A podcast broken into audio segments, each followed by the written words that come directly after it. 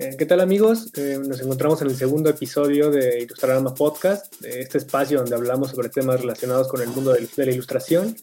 Estoy con mis amigos John Viveros, eh, catador experto de lentes de sol. Buenas noches. Y con el inspector de dulcerías, Brox Arazúa. ¿Qué onda, banda? ¿Cómo están? Y yo me llamo Jesús Alejandro. Bueno, es cierto, soy, soy Francisco Santiago y ya. A ver, em, empecemos con, primero con algunas recomendaciones para esta semana. Va, empiezo yo. Esta semana dejé descansar un poquito del Animal Crossing.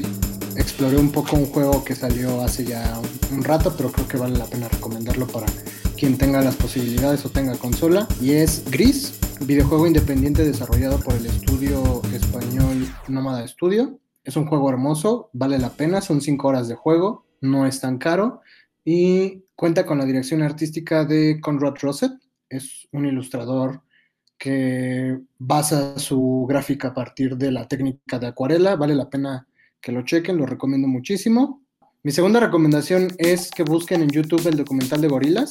Es un documental que pueden encontrar muy, de manera muy sencilla en, la página. Está dividido en varias partes. En él podemos ver los procesos que tiene la banda, este, tanto a nivel creatividad como a nivel producción de shows.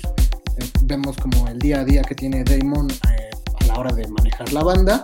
Y contamos también con unas imágenes donde vemos el, trabajo de Jamie Hewlett, que es el diseñador, creador del concepto gráfico de Gorilas, junto con Damon. parece una gran recomendación, sobre todo creo que puede ayudarlos a inspirarse este, mientras lo ven, mientras ven el, proceso creativo de los artistas, creo que ayuda muchísimo para, para generar esa inspiración. Y mi última recomendación es un clásico, un clásico que todo el mundo les ha recomendado, pero seguramente a nadie le han hecho caso, y es One Piece. One Piece es una serie muy larga, que es por eso que la gente le, da la vuelta y no la quiere ver. Pero yo la títulos tiene? Híjole, hasta la fecha creo que van 900 y pico. pero lo recomiendo sobre todo porque el maestro de Chiro Oda creo que hace un gran trabajo de diseño de personajes que vale la pena estudiarlo. Digo, son 900 capítulos. ¿Quién te da en 900 capítulos una cátedra completa de cómo desarrollar eh, tus personajes a nivel personalidad, con el entorno, el diseño de personajes a nivel gráfico? Creo que es un manual imperdible para quien quiera dedicarse a esto del diseño de personajes. Y además es una gran historia. Por eso yo la recomiendo esta semana. Muy bien. ¿Y tú, Jones? ¿Qué nos recomiendas? Ok, bueno, pues esta semana estuve clavado en mundo de las historietas, creo que traigo aquí tres buenos referentes. ¿no? Que uno primero es eh, Jean Giraud, que es posteriormente conocido como Moebius. Eh, tiene como un estilo bastante interesante porque mezcla esta visión futurista pero a la vez en contextos como esa especie como de referentes de planetas eh, desérticos, ¿no? Generalmente busca como representar en sus, en sus tiras o en estas este, ¿Viñetas?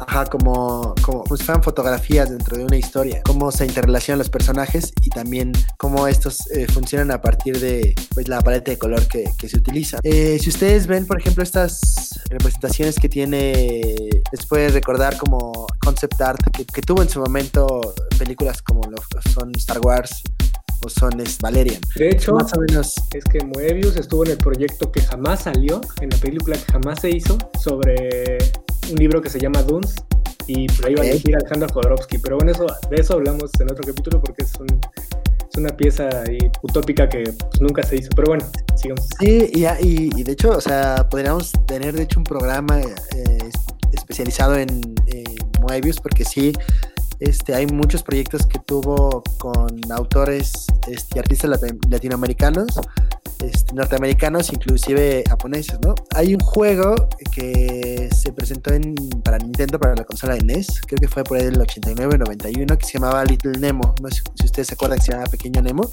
Bueno, esta es la historia de un niño que tiene problemas para dormir porque sueña demasiado. Este, hicieron, de hecho, Jan Giraud hizo parte del script y de hecho hicieron un piloto y ganó ahí un premio. Oh, Entonces ahí hay una relación bastante interesante como, con este choque de artistas e ingenio que estaría bueno poder abordar eh, más adelante, ¿no?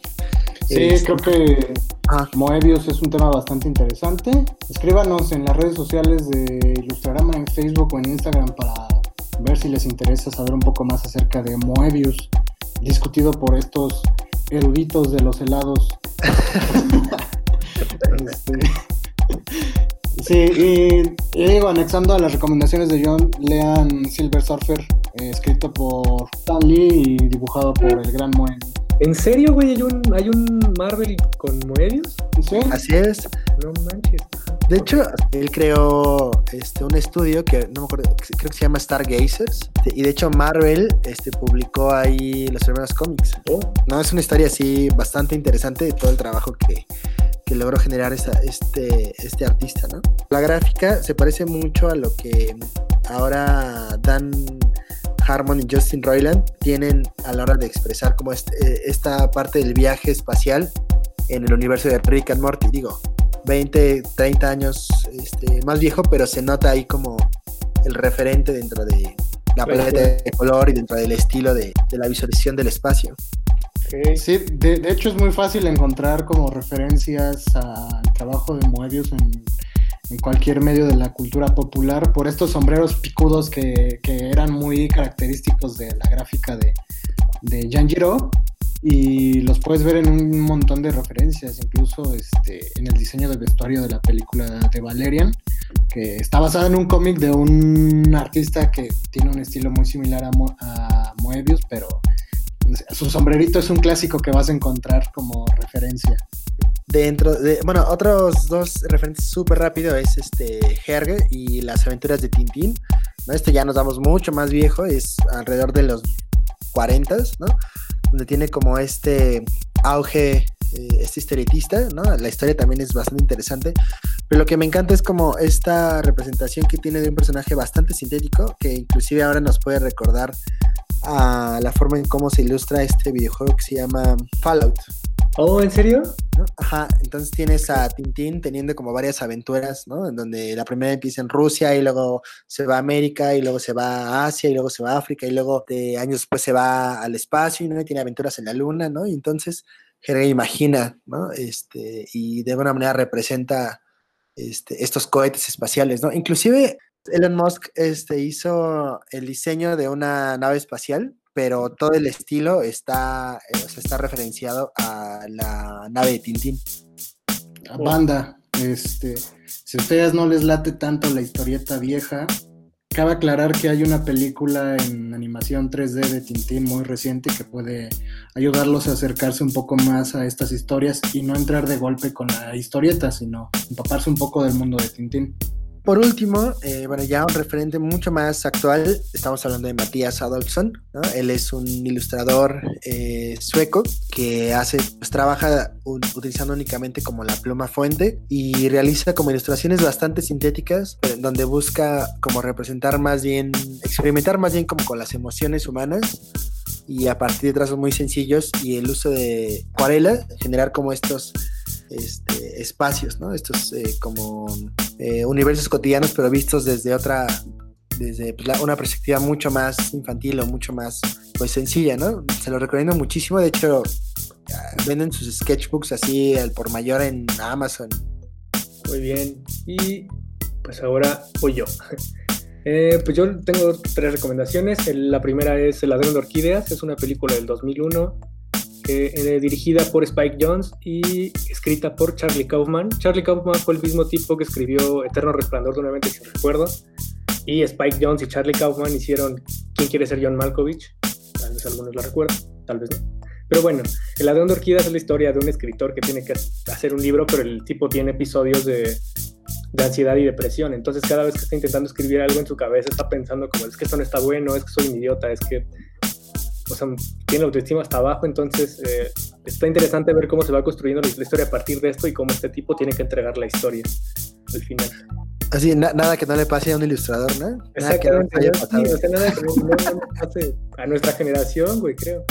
Y bueno, este, el siguiente, eh, la siguiente recomendación es un libro de Edgar Keret. Edgar Keret es un escritor israelí y les voy a recomendar su primer libro, que, bueno, el primer libro que yo leí, que se llama Extrañando a Kissinger. Es una historia de relatos cortos y lo que caracteriza a este, a este escritor es que justo eh, aborda, aborda temas cotidianos desde el surrealismo. No sé, por ejemplo, está hablando de alguien que, que, que está nervioso porque felicidad va a ir a visitarlo, ¿no? Entonces el sentimiento de felicidad cobra forma humana y va por él, pero él no quiere que felicidad lo encuentre porque se acuerda que hace mucho tiempo lo visitó, que cuando se fue, felicidad de su vida, él sufrió bastante, entonces no, no, no quiere recibirlo en su casa. Y así como esas hay muchas historias, pero bueno. Eh, extrañando a Kissinger de Edgar Keret. Cuenta la leyenda que eres un evangelizador de la palabra de Keret. ¿Es, ¿Eso es Ah. cierto? sí, sí, sí, o sea, lo he recomendado varias veces y creo que quien lo ha leído, o sea, le ha gustado muchísimo. Intenten buscarlo si es que les interesa y les aseguro que les va a gustar. Además, las portadas de los libros están ilustradas por Alderete, ¿no? Exactamente, son, las ediciones son de, de sexto piso y sí, las portadas son de Doctor Alderete, entonces desde ahí empezamos bien. Ya, ya, ya hemos mencionado varias veces a Doctor Alderete en este podcast, creo que es hora de traerlo. Y algo muy cabrón que está sucediendo justo en este momento es Midnight Gospel. ¿Qué pedo con esa serie, güey? Midnight Gospel, uff, uff. Wow, digo, no, hay que, sí, hay, que, hay que aclarar, hay que aclarar yo no la he visto, eh, Irving y yo ya la vimos, entonces, este, pues dinos qué, qué sabes sobre, sobre esa serie, Irving. Híjole, ¿qué decir de Midnight Gospel? Es una serie. Solo se pudo haber dado en este momento. Hay varias. Bueno, en específico son dos cabezas quienes crearon esta serie que, pues, generaron un concepto súper súper extraño, pero muy funcional. El primero es Petlenton Ward. Eh, muchos lo conocen por ser el creador de Hora de Aventura, una de las series más importantes de la década pero tiene una, una trayectoria aún más larga de, de series con, con un trasfondo eh, importante a nivel personajes como, como son Flapjack, donde trabajó como escritor y artista gráfico. Eh, Bravest Warriors también es una serie que él creó. Eh, está está este, directamente en internet. Eh, también participó como escritor en una de, de mis series favoritas que es Over the Garden Wall o Más allá del jardín, que es Uf. una serie increíble de siete episodios. Eh, trabajó también en Tío Grampa, es una serie bastante random que vale también la pena ver. Y su último trabajo efectivamente es The Midnight Gospel, que ¿con quién está trabajando Paquito? ¿Quién es la, la- la otra cabeza del proyecto? Así es, Javier, estamos completamente en vivo. Pues el, otro, el otro creador es de Duncan Trussell. Eh, eh, Duncan Trussell tenía un, bueno, tiene un podcast eh, de hace muchos años que se llama eh, La Hora Familiar con Duncan Trussell. Y lo que, lo que, lo que escuché es que Pendleton Ward era fanático del podcast y, un- y se acercó como dos veces a él a decirle, güey, hay que armar algo, hay que armar algo. Eh, pero obviamente Pendleton estaba bajo, por bajo eh, las redes de Cartoon Network. Y no fue hasta que se liberó de esto que se, decidi- que se decidió participar con Duncan Trussell y en, en este proyecto justo, güey. Y creo que lo mágico de- del podcast de Duncan Trussell es que invita a personas, digamos, especialistas en diversos temas eh, relacionados al existencialismo, güey, a los psicodélicos, a la meditación, al budismo, eh, psicólogos. Y justo eh, se desarrollan temas a partir de, esos tópicos. Digo, yo la verdad es que no conocí el podcast antes de la de, Midnight Gospel, pero verga, o sea, si eres o si, alguna vez te has preguntado sobre qué hacemos aquí o, por, qué, por qué estamos vivos, creo que eh, si bien no es la respuesta, por lo menos es una luz en el camino. Sí, hay que aclarar que Midnight Gospel, eh, pese a su gráfica que tiene, no es una serie eh, sencilla de digerir. De hecho, no va a ser para todo el público y es probable que mucha gente ni siquiera se quiera acercar por los, los temas que maneja y, y la cuestión en la dinámica que tiene ah, como propuesta, que es, te presento esto y tienes que tener toda tu atención en lo que te voy a presentar. No es una serie fácil de ni de contemplar ni de entender. Entonces, por ahí creo que está tanto la parte positiva como la parte negativa para mucha gente que seguramente no le va a entrar, pero yo les recomiendo, entrenle y échense mínimo un episodio al día, porque sí es un trancazo de aventarse todo de jalón. Creo que esto no es spoiler, pero, eh, o sea, los capítulos justo son audios eh, del podcast de, de Duncan, entonces eh, creo que funcionan muy bien aparte, entonces puedes, o sea, podrías ver dos veces el capítulo, ¿no? La primera lo ves viendo lo que pasa en el fondo, y la segunda solamente los podcasts, que fue más o menos lo que yo estaba haciendo, güey. O sea, como que veía una escena y, y regresaba y ahora la escuchaba, porque en mi caso sí fue como complicado poner atención a ambas cosas, pero vale completamente la pena, güey. O sea, piensas, recuerdo que yo lo veía, o sea, mientras lo veía, pues tenía una sonrisa en la cara, güey. Entonces, este, pues está chido porque te ríes, te ríes, luego lloras y lloras más, y lloras de que hasta que, de que te trabas, de que ya no puedes llorar más, pero está muy buena. O sea, depende también de, de, de, o sea, de las experiencias que tengan ustedes con los temas, pero justo eso, o sea, si alguna vez han preguntado sobre qué huele con la vida, entonces creo que eh, es una recomendación que les va a gustar. Jordi se ha de haber emputado que les, les ganó, le ganaron este el, tema, ¿no? De qué huele con la vida. Sí, algo registrado. la fecha de cuando la lanzaron fue el, el 0420, if you know what I mean. sí, sí, claro. Que aparte es este el cumpleaños de, del creador, ¿no? De Pendleton Ward. Sí, digo, ya sabemos que el estilo de Pendleton Ward es, es así, siempre ha querido, desde Hora de Aventura se ve que su intención era llegar hasta este punto que, tiene Midnight Gospel, pero por, por estos estas restricciones que tenía con Cartoon Network no lo, no lo llegó a lograr y además de que había más gente involucrada en el proyecto de Adventure Time. Pero sí, efectivamente, creo que es su máximo representante a nivel laboral, lo que ha logrado con Midnight Gospel. Creo que es una serie por sí sola potente como para que te pueda estimular mentalmente. Eh, no la he visto bajo algún otro elemento externo que me pueda ayudar a verla mejor, solita, solita la serie por sí misma es muy potente créanme que, van a sentir ese estímulo mental a la hora de estarla viendo y es por eso que les recomiendo que solo vean un capítulo por día, porque sí puede llegar a alterarlos un poquito si ven más, más de tres capítulos. Y fuera de alterarlos, creo que pierde un poco el sentido de hacer la reflexión acerca de, los temas que, que, son, que están por los capítulos. Claro. Este, yo solamente voy a decir una cosa, el flies. Hashtag el flies.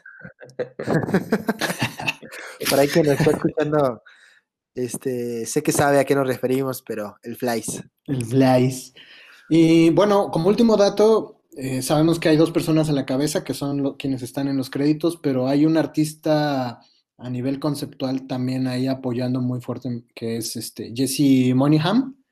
Eh, búsquenlo así en, en, Instagram, J-E-S-S-E-M-O-Y N-I-H-A-N, Jesse Moynihan. Eh, este vato está muy pasado de lanza, tiene un estilo entre futurista y psicodélico que ya hemos visto anteriormente en varios capítulos de Hora de Aventura e incluso cuando vean su trabajo van a saber identificar en qué capítulos específicamente colaboró, pero creo que ayuda muy cabrón a generar el ambiente en este mundo que nos presenta Midnight Gospel. Sí, es, bueno, eh, nada más algo como rápido, o sea, como recalcar, de, la historia es sobre un tipo que tiene un podcast y justo viaja a universos eh, alternos para entrevistar personas y a partir de eso presentarlos en su podcast. Entonces, bueno, nada más como la introducción. Y creo que pues, esperemos a que John la vea y a ver si nos aventamos el análisis con algún invitado, ¿no? Sí, creo que vale la pena porque está muy cabrón. Eh, es una gran serie, véanla. Y pues bueno, ahora sí, muchachos. ¿De qué vamos a hablar hoy? Hoy vamos a hablar de un tema que como expertos de helados podemos, este, podemos abordar y es cómo hacer el helado de pistache para que quede con esa consistencia. no, no, no. El, tema de hoy es acerca de, de, la universidad.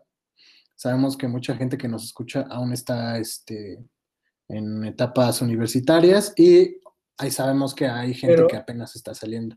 Ajá, pero más enfocado en la transición entre lo escolar y lo profesional, ¿no? Que, que, nosotros está más o menos reciente. O sea, salimos de la universidad hace tres años. Ya van casi cuatro. Exacto, casi cuatro años, verga. Por ejemplo, en esta experiencia que han tenido ustedes ya en el campo laboral, ¿no? Y, precisamente porque estamos hablando ahorita a un público que, como bien dice, se encuentra en este proceso de transición, ¿qué consejo le darías a las personas que aún no saben cómo elegir su carrera? Ah, tal vez las mamás estén en contra de esto, pero yo creo que sí está bueno esto de probar y si no es lo tuyo, voy a cambiarte, aunque incluso si no sabes qué es lo que quieres hacer. O sea, yo entré a diseño, creo que por las razones incorrectas. Yo realmente quería eh, ser artista plástico, pero y no entré, ni siquiera hice el examen para ninguna escuela sobre eso, por, miedo, creo. Entonces me fui por el diseño. La verdad es que entré pensando, tenía un concepto bien diferente de eso y ya estando adentro me gustó y no lo he soltado hasta ahora. Pero yo creo que, que si no tienes idea de qué, lo ideal es como ir calando terrenos, güey, hasta que encuentres algo que te guste porque, o sea, creo que tampoco está bien esperar 20 años y decir, creo que es esto. Pero no sé, o sea, tal vez ustedes tengan una opinión diferente. Eh, sí, efectivamente, yo creo que opino lo mismo. Sí, vale la pena hacer un análisis de qué es lo que de verdad quieres, porque es, tiempo que vas a invertir y es tiempo que no vas a recuperar. Entonces, tienes que pensar muy bien cuál va a ser la inversión de ese tiempo y, que estés satisfecho con esa inversión, o sea, escoger la carrera que, realmente quieres. El caso de los tres escogimos diseño.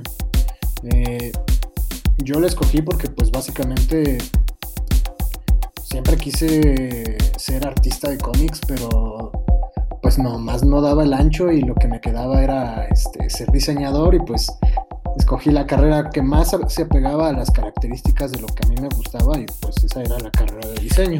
Previamente yo ya había estudiado una carrera técnica de diseño gráfico y pues ya tenía un poco la noción de que quería estudiar.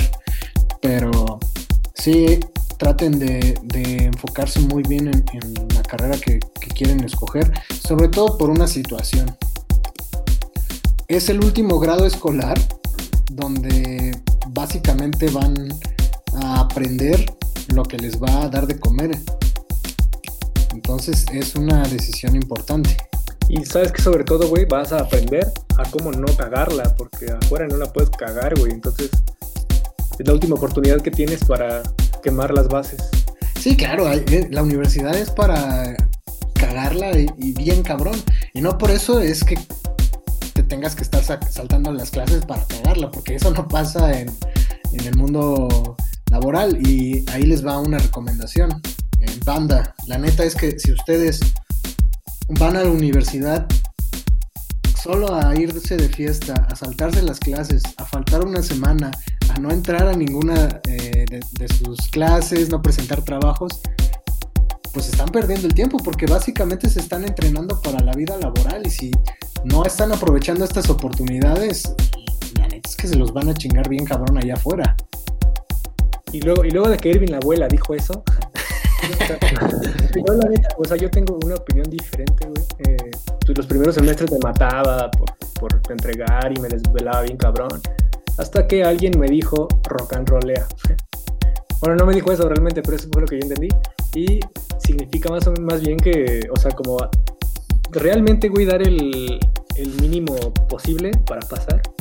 Siempre y cuando entiendas lo que estás haciendo, güey. Porque eh, yo creo que de nada sirve como matarte y llenarte de un chingo de síntomas, eh, bueno, de, enfermedades como la gastritis, la colitis o este tipo de cosas, cuando realmente eh, solo estás jugando a, ser profesional. Entonces, yo sí recomiendo no tomárselo tan en serio, pero sí, sí tomar lo que puedas sin matarte en el intento, güey, porque saliendo todo, todo eso que te destruiste estando adentro, güey, te afecta muy cabrón y no hay como darle marcha atrás, güey. Ah, en, eso concuerdo bien cabrón contigo. Tal vez me fui muy a los extremos, pero la realidad es que mantengan el, equilibrio. Y si se van de fiesta, háganlo en, momentos donde no tengan una carga tan cabrona de, presión. Este, traten de dar el 70% de su esfuerzo porque a veces tampoco vale la pena estarse matando. Y a mi consideración solo hay dos motivos por los que vale, ser, vale la pena atascarse bien cabrón en la escuela y uno es los intercambios y las becas que te puedan dar facilidades para seguir estudiando. Creo que son las únicas dos, los dos motivos por los que creo que vale la pena eh, pues dar lo máximo en la escuela. Fuera de eso, pues todo lo demás tiene que ver con qué tanto quieres desarrollarte a nivel profesional y qué tanto puedes valorar eh, eso a tu beneficio. Claro.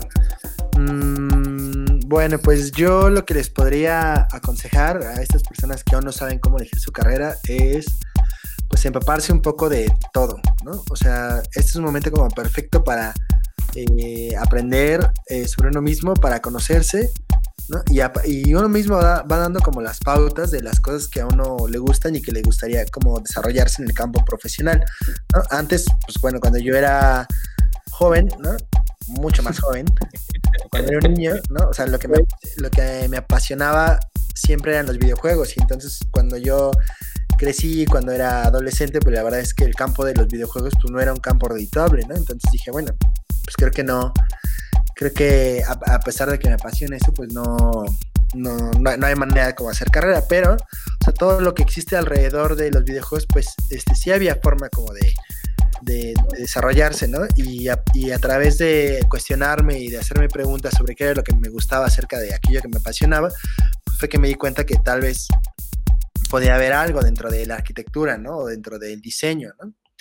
Y es por eso que, que, prácticamente, bueno, y por otras situaciones, pues terminé este, apasionándome en todo lo que hacía eh, antes y durante y posteriormente de la carrera. Entonces, aquí lo que hay dos preguntas que tienes que hacerte y creo que es algo que, que de hecho todo el mundo debería agarrar así un pluma, pluma y papel y es hacer un examen de conciencia y decir, bueno, ¿cuáles son mis talentos y cuáles son y cuál es mi pasión? O sea, los talentos son aquellas eh, cuestiones que te salen fácilmente, ¿no? Eh, aquellas habilidades que aprendiste eh, desde que eras niño, ¿no? Y que poco a poco fuiste desarrollando y que es, es, aquello que tu mamá siempre te dice, ay, mijito, te salió perfecto, ¿no? Bueno, tal vez no tu mamá, porque tu mamá siempre te va a decir que lo hiciste perfecto. Pero, esta, exacto, pero estas personas que se encuentran alrededor que de alguna manera este, aprecian las cosas que, que haces o que trabajas, ¿no? Entonces, eh, aquello eh, que recibe como este tipo de calificación o este tipo de comentario, pues es, eh, puede ser parte de tu talento. Ojo, aquí hay algo bien importante y es que no por el hecho de ser talentosos en algo quiere decir que debamos ocuparnos en eso. ¿no? Más bien, ahí es donde entra la siguiente pregunta, bueno, que es ¿cuál es tu pasión? ¿no? Y la pasión tiene que ver con aquello que te obliga a levantar todas las mañanas, ¿no? O sea, ¿cuál, ¿qué es eso que quieres alcanzar al final del día, ¿no? ¿Qué es eso que quieres, este, pues, pues no sé, o sea, aquello que quieres hacer que puede marcar la diferencia o cómo puedes marcar tú la, diferencia en este mundo, ¿no?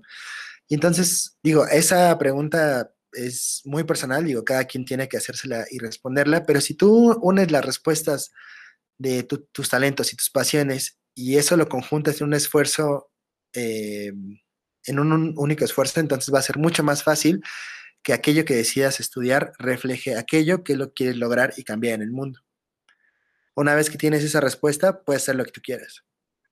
Entonces, hagan lo que yo les recomendaría es eso, o sea, y vaya, se los cuento porque prácticamente es lo que a mí me, me funcionó. Les hagan un examen a conciencia, ¿no? Entiendan quiénes son, qué es lo que quieren, este, cuáles son sus habilidades y qué es esto que les que los obliga a levantarse todas las mañanas. Hagan ahí una mezcla, ¿no? este, hay un omelette y, y denle, ¿no? De preferencia, háganlo después de ver Midnight Gospel. Creo que les puede ayudar a hacer esa reflexión de manera más cabrona. Así es, así es. Puede ser una buena, puede ser una buena sugerencia. Ok, pues, pues bueno, o sea, creo que otra, otra perspectiva diferente a eso, tal vez. Es que tal vez lo que les gusta, lo que les apasiona, no, no es, no es este monetizable. O sea, nadie te va a pagar tal vez por escalar montañas o por, o por eh, salirte en bici o por eh, tocar en una banda los fines de semana. Tal vez, espera. Me, parece que alguien no vio Forest Gump, pero bueno, adelante. pero algo de lo que a mí me funciona, o creo que me ha funcionado en estos últimos años, es este, no ver el trabajo como el fin único. O sea, igual pueden verlo como solo como la herramienta para cumplir otras metas. O sea, que el fin último no sea eh, pues la cuestión laboral, ¿no? En términos del término éxito, creo que cambia dependiendo de la persona. Entonces, según yo, en mi, en mi diccionario, o sea, el éxito es lograr lo que quieres, ¿no? sea lo que sea, así sea vender tamales. Una recomendación más que yo les doy, eh, una vez que ya terminen de escoger, que, que estén seguros de qué carrera escogieron, que estén en la universidad y que estén haciendo su balanceo correcto entre no morir por el exceso de trabajo y a la vez disfrutar y aprender. También busquen amigos, eh, reúnanse con, con gente que, valga la pena y que esté en sintonía con, con su tipo de pensar y de, trabajar y filosofía de vida, porque eso les va a ayudar bien, cabrón, a futuro. Consigan amigos, háganlo. Y la otra es, es no toda la gente va a ser su amigo, es obvio, hay mucha gente que simplemente no, con la que no podemos congeniar, pero en vez de generar enemigos, busquen aliados. Aunque no sean amigos, traten de, volverse aliados porque eso eh, es un beneficio para, para, toda la comunidad con la que se están rodeando. Se pueden apoyar en un futuro o en, en ese preciso momento en el que están desarrollando su carrera. Claro, que ese sería como uno de los tópicos que nos gustaría abordar en el siguiente en la siguiente bolsa de consejos, ¿no? Que es cómo aprovechar la universidad al máximo. Ja. es que ahí, ahí hay un pedo, güey. Es que, bueno, en mi experiencia, voy a hablar desde mí, porque pues no, no a todos les fue igual, güey, pero eh, para mí la neta es que sí fue un pedo. O sea, porque sales de la universidad pensando que eres una verga, güey, y que eres el más chingón. Eh, pero llegas a la vida real, güey, y te das cuenta que o sea, de, de un 100% que tienes que hacer en, en, un trabajo, güey, solamente has aprendido un 20%. Y no es ahí cuando viene este pedo de, de no mames, o sea, no, no estoy listo para esto, güey, pero pues ya acabé, ya tengo mi título, ¿no? O ya, ya acabé todas mis materias, ya, ya estoy fuera de la universidad, o sea, ¿qué puedes hacer ahí? Y entonces viene como este choque cabrón de no sentirte listo, tal vez. En mi caso me pasó, o sea, incluso, y, incluso llegar, güey, y darte cuenta de que de que sí, o sea, de que no sabes realmente casi nada, pero eh, el, pedo, está en decidirse, pues no dejarse vencer por eso, ¿no? Y, seguir aprendiendo por tu cuenta, güey, porque nadie va a llegar a decirte qué es lo que te hace falta. Y, es algo que la escuela no te dice, güey.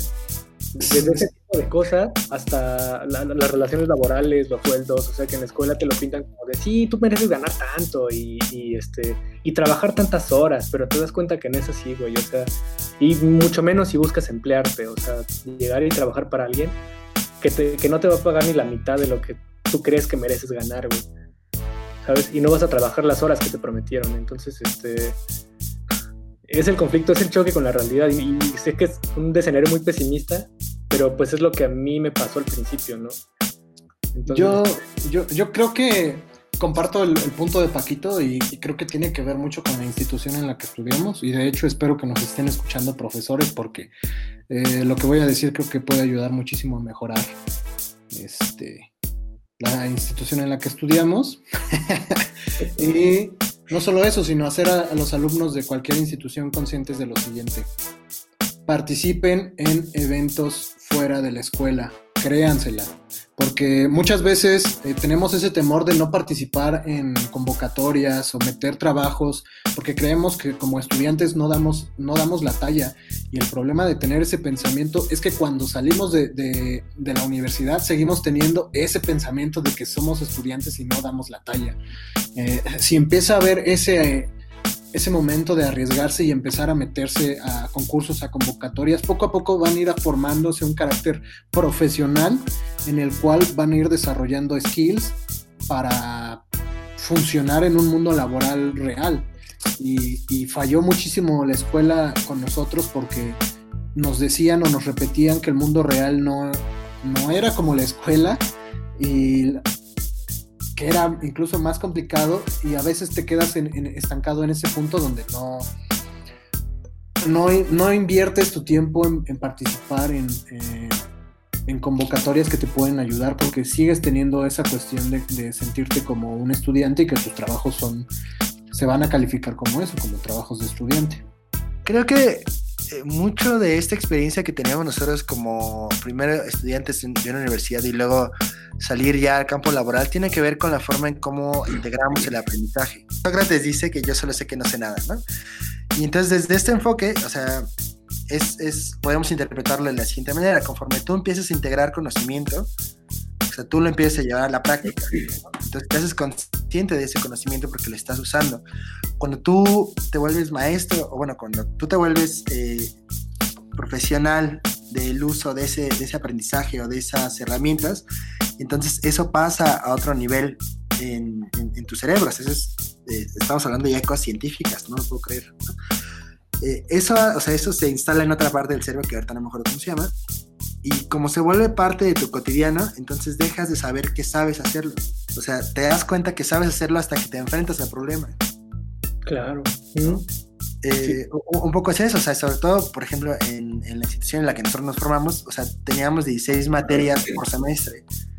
¿No? 16 materias en las que veías no solamente herramientas prácticas, sino herramientas, este, veías eh, procesos mentales, veías herramientas cognitivas, ¿no? Veías, veías procesos de diseño, veías eh, metodologías, ¿no? Y al final, eso hacerlo durante cuatro años te genera un modelo de pensamiento que no sabes que lo tienes hasta que te enfrentas a un problema. El problema es que sales a experimentarlo ya cuando terminas la universidad o sea, que, se incentive más la participación en, convocatorias, porque veo universidades que lo hacen desde temprano y, ves gente en tercer semestre ya compitiendo a nivel mundial porque están poniendo en práctica los, los conocimientos que han obtenido y, y, creo que eso es importante para que los estudiantes tengan una formación profesional y que no salgan de la universidad como apenas teniendo su primera experiencia para poner este, en práctica sus conocimientos. Sí, de hecho, o sea, de hecho para eso sirven los amigos, güey, o, relacionarte con gente. A mí me pasó con ustedes, por ejemplo, ¿no? O sea, que creo que también es una cosa de que tiene, se tiene que aprovechar la universidad, hagan todo lo que puedan, o sea, métanse a todos los proyectos que puedan, ah, todo lo que quieran y este, así salió este proyecto, de hecho. O sea, justo porque es el momento en el que puedes explotar esa parte que la escuela no te está dando o que no lo están impulsando, justo como dice Bro. Pero, pero también hay cosas que, o sea, que no, no todo te lo van a dar en la mano, entonces más bien tienes que buscar cómo generar por tu parte, güey. Y, y, sí, justo eso te ayuda un chingo. Si te haces amigos y, les, les enseñas que sabes trabajar bien, güey, entonces en algún momento te van a buscar para decirte, oye, güey, tengo este proyecto, ¿qué pedo? Este, nos vamos a michas o no sé, ayúdame con esto y te doy tanto, ¿no? Y de hecho fue, me ha pasado más de una vez. Entonces es, experiencia propia y es gracias a ser amigos. Y, y sí, sí sé que dije que rock and rollearan, pero pero a lo que a lo que voy es que se la lleven relax mientras demuestran que son capaces de hacer las cosas. Entonces, eso les abre puertas. Y creo que eso es lo más importante de la universidad. Bueno, además del conocimiento, es como generar estos enlaces. Exacto. otra de las cosas, por ejemplo, que, se que creo que es importante mencionar es también eh, que la universidad eh, lo que te pone a prueba es la capacidad de soportar la frustración.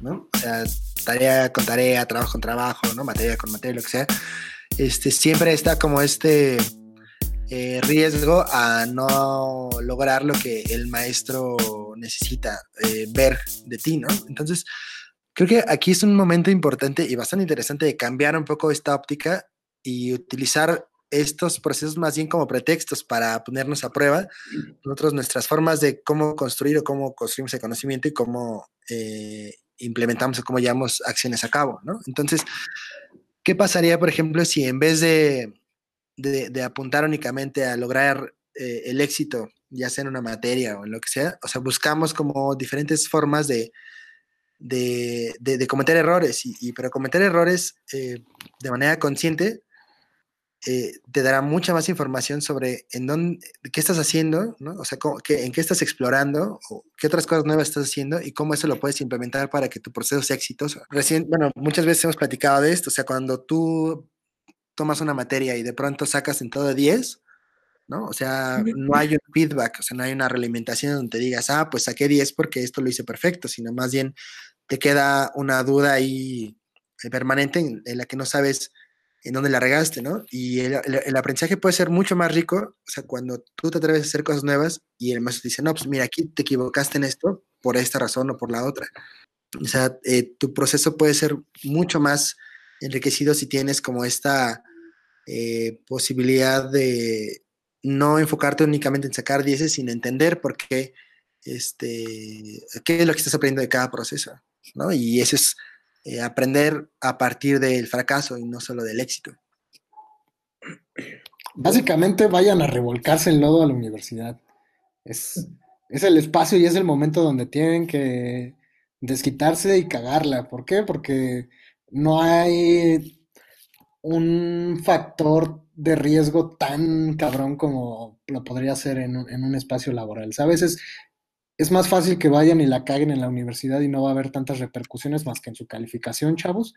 Pero si tú vas a, un, a laborar fuera y cometes un error de estos, esto cuesta dinero y cuesta tiempo y cuesta, cuesta situaciones que puedes darte el lujo de, cometer errores en, la escuela y, a partir de esos errores, este, pues, ir generando experiencia. Exacto. Algo, bueno, algo de lo que a mí me pasa es igual, eh, no sé si tal vez yo tengo un problema y debería ir al psicólogo, pero eh, algo de lo que me pasaba, o sea, cuando entregaba trabajos o cosas en la universidad, era como, pues no tenía pedo, güey, era como de, pues, solo me dio tiempo de hacer esto, creo que ya entendí de qué va este pedo, eh, pues aquí va esto, ¿no? Y era como de, bueno, entrégamelo la siguiente, no hay pedo, ¿no? Y, y ahora no, güey, o sea, y de hecho eso ha pasado mientras he cambiado de trabajo y mis responsabilidades son más, ¿no? O sea, pagar renta y ese tipo de cosas. Pero, pues de hecho les contaba justo que me, que me pasa muy seguido esto, güey, de que me dicen, no, pues necesitamos tantas propuestas para tal día, ¿no? Y justo antes de entregarlas, mi cabeza me juega bien chueco, güey. Me dice, no mames, están bien culeras, güey, no les van a gustar, puta, ¿por qué hicimos esto?